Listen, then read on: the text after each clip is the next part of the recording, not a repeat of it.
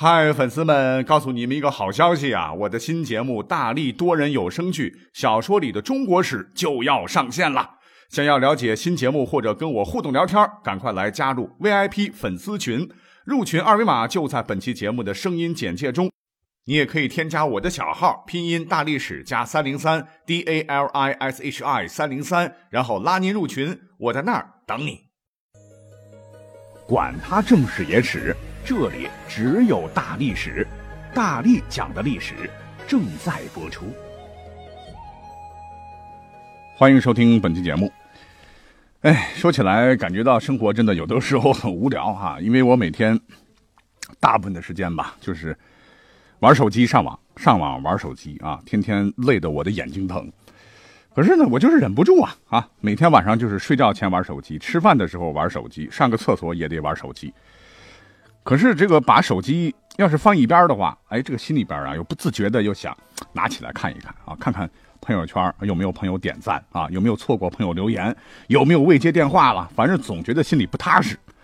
而且我觉得吧，每当这个手机发出低电量警告的时候，对我来讲那就是世界末日啊！啊，信号不好或者没信号，哎，我就特别想骂人哈。如果哪一天我要出门忘带手机，那更完蛋啊，一天都很不开心。哎，那我说的这些个是我的真实经历了哈，不知道这个听我节目的朋友啊有没有跟我一样？如果有，那恭喜你啊！咱们现在都是手机使用的重度患者，得治疗了哈。呃，因为咱们是历史节目了啊，于是我就老想这么一个问题啊：你说古代它没有网络啊，没有手机，那古人们是怎么活下去的呢？啊，活着还有啥乐趣呢？结果呢，我一找资料发现。哎，我们真是太小看古人了啊！因为古人的生活情趣其实某些方面比咱高，所以今天呢，我们就来深挖一下下啊，在没有手机网络、没有 QQ、微信的时候，古人们是怎么生活的？哎，我们就先说一个这个手机的最基本的功能吧，我们就天天得用啊，那就是用手机查看时间。哎，自从有了手机。告诉大家哈，我就再也没买过表啊，定个闹铃啦，看个日期啦，定个时啦，看看几点啦，哎，一个手机就全够了。那各位可以想想啊，每天拿起手机看时间的次数有多少？那么问题就来了啊，古代没有手机，那也没有表啊，那他们是怎么看时间的呢？啊，虽然说他们是古人，但是也得上班下班呐，啊，迟到早退要扣工资啊。做生意也得知道几点开张，几点歇业啊，要不怎么赚钱呢？啊，换句话说，古人们是怎么知道几点几分的呢？那咱们现在是一天分为二十四小时啊，其实古时候一天呢是十二个时辰，但是呢不是我们现在说的几点几分啊，古人们会把白天与黑夜分开来表达时间，白天说中，黑夜说更或古。啊，有朋友会说了啊，你这个更读错了，应该读经。其实呢，我是查过的哈，现在都统称为更了啊。那你像我们去很多的大城市，比如西安呐，比如北京啊，这些有历史底蕴的这个城市吧，啊，还有钟鼓楼啊，呃，因为古代呢有很多地方都设有钟鼓楼啊，也就是跟现在城市里这个楼顶上安的大钟一样啊，报时用的。但是古代呢是从辰时啊，就相当于现在的早上七点钟。开始在钟鼓楼撞钟啊，这个钟声悠扬啊，可以传得很远。这满城的老百姓一听，哦，啊，该晨起锻炼身体了。嗯，跟现在的电子钟啊报时差不多啊。什么北京时间七点整，咚咚咚咚敲七下。而且古代白天呢，对时间的表达跟现在也很类似啊，会说几点钟啊。这个钟啊，就是钟声的钟。而且古代跟我们不太一样的是，晚上啊，他们就不叫钟了。比如说，在酉时，也就是现在的北京时间十九点开始呢，就改用啊敲鼓报时，所以晚上古人会说现在是击鼓天啊，这也就是晨钟暮鼓的由来。那刚讲了啊，古人呢会把晚上的时间呢这个单位啊说成鼓或者更啊，因为晚上城门一关呢，各街道有专门的打更人呐，边晚上巡逻边看看有没有火警、有没有小偷、有没有打架斗殴，主要职责呢就是边走。边打击这个梆子，以点数来报时，而且全夜呢是分为五个更啊，七点到九点为一击是一更，九点至十一点两击为两更，十一点至凌晨一点是三击为三更，因为第三更是子时，所以有三更半夜之说。一点至三点是四击为四更，三点至五点是五鸡为五更啊。五更的时候天就亮了，全城各处是钟楼响动，开始敲钟了啊，咣咣咣。那更夫呢，值完夜班也可以回家睡觉觉。好，我们就简单的讲一讲哈，古代人是怎么看时间的。那么重点就来了，那古人们是怎么确定时间的呢？哎，总不能靠生物钟来确定时间吧？你怎么知道几点钟的时候就开始撞钟了？几点钟的时候就可以打更了？其实告诉各位啊，古人其实很聪明。最简单的方法就是可以看天上的太阳。可是看太阳啊，你这个眼睛老盯着，太晃眼了啊。于是古人们就发明了日晷这种工具，也可以认为是最原始的表。这个日就是指太阳啊，晷表示影子，日晷合起来就是太阳的影子。这个日晷呢，这个工具是怎么做的嘞？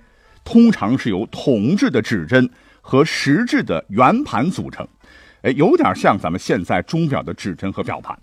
不过日晷的铜制的指针叫做晷针，垂直的穿过圆盘中心，是固定不动的啊，起着立竿的作用。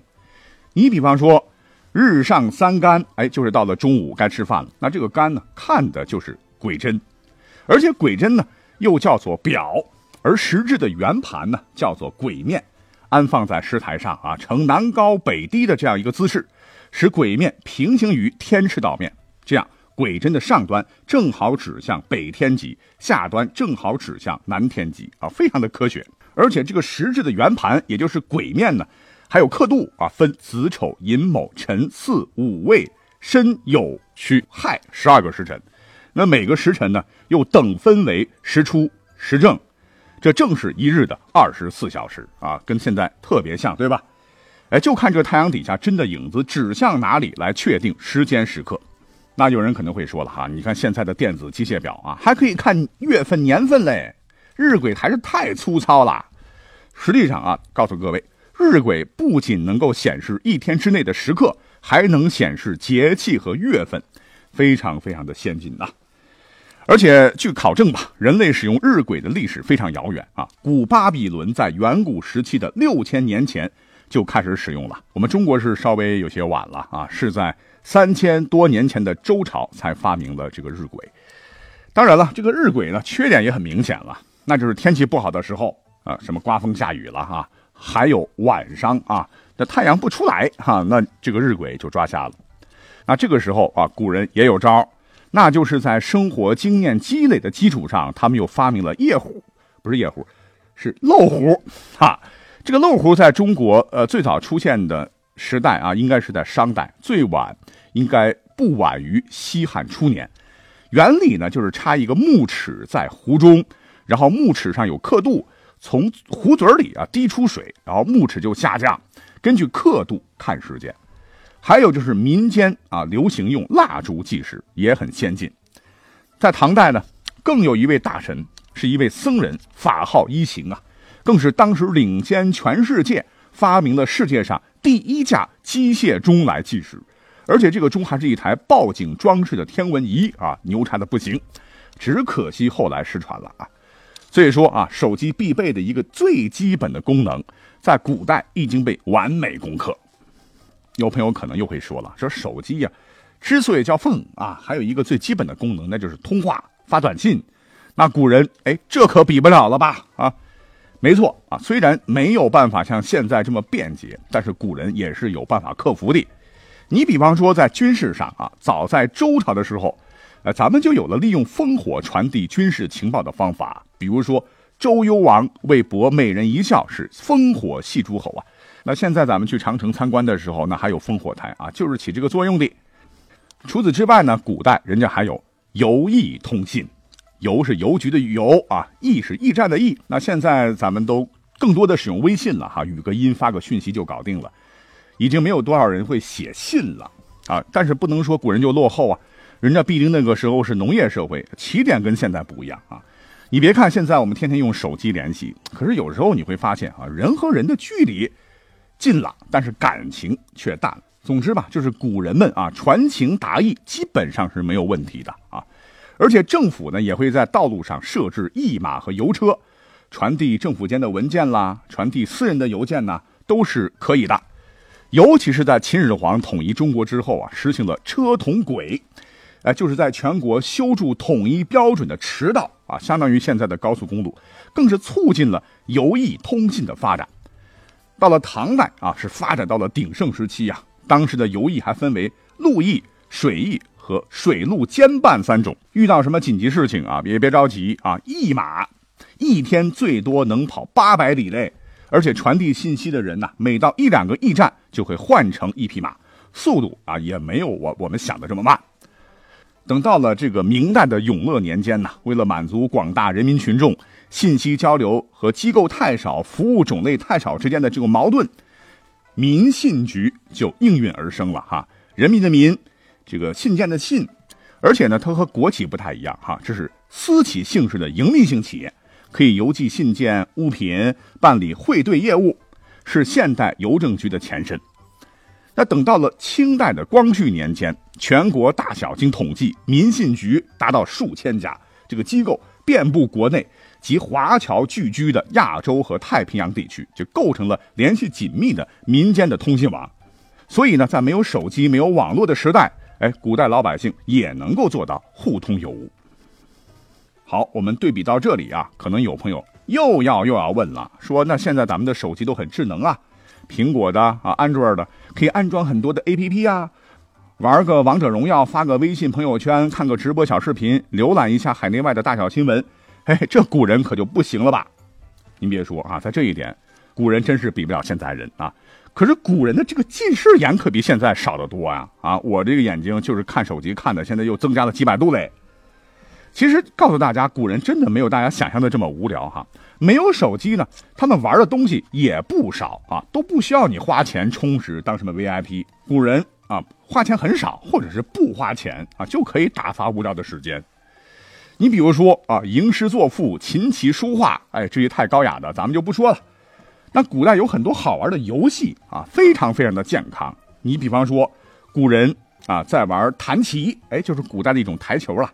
两方用自己的棋子撞击对方的棋子，我们呢在玩手机，古人呢在玩原始足球蹴鞠，哎，我们呢啊玩手机，古人可以玩锤丸哎这类的古代的这个高尔夫运动吧，我们呢玩手机，古人在玩击鞠啊，也就是古代的马球吧，啊我们在玩手机，古人在玩投壶、玩双陆、玩九连环、玩鲁班锁、玩华容道、玩骨牌、玩银水鸟等等，我们呢。还是在玩手机，所以呢，我们就不能说这古人好像没有手机、没有网络的时代啊，玩的都是些很粗糙的、很原始的东西。人家很玩的很益智啊，又很健康啊，而且还不花钱，哎，这一点就比我们强很多。好，今天我们这期节目呢，就是随便聊聊啊，不是说手机不好，我们要回到原始社会啊，只是想说的是，凡事都要有度啊，不能像我这样过度沉迷。不妨呢，我们可以放下手机，可以通过这期节目。来看一看这个世界的古人们，为我们不玩手机都发明了什么？好了，感谢在周六收听我的节目，我们下期再会。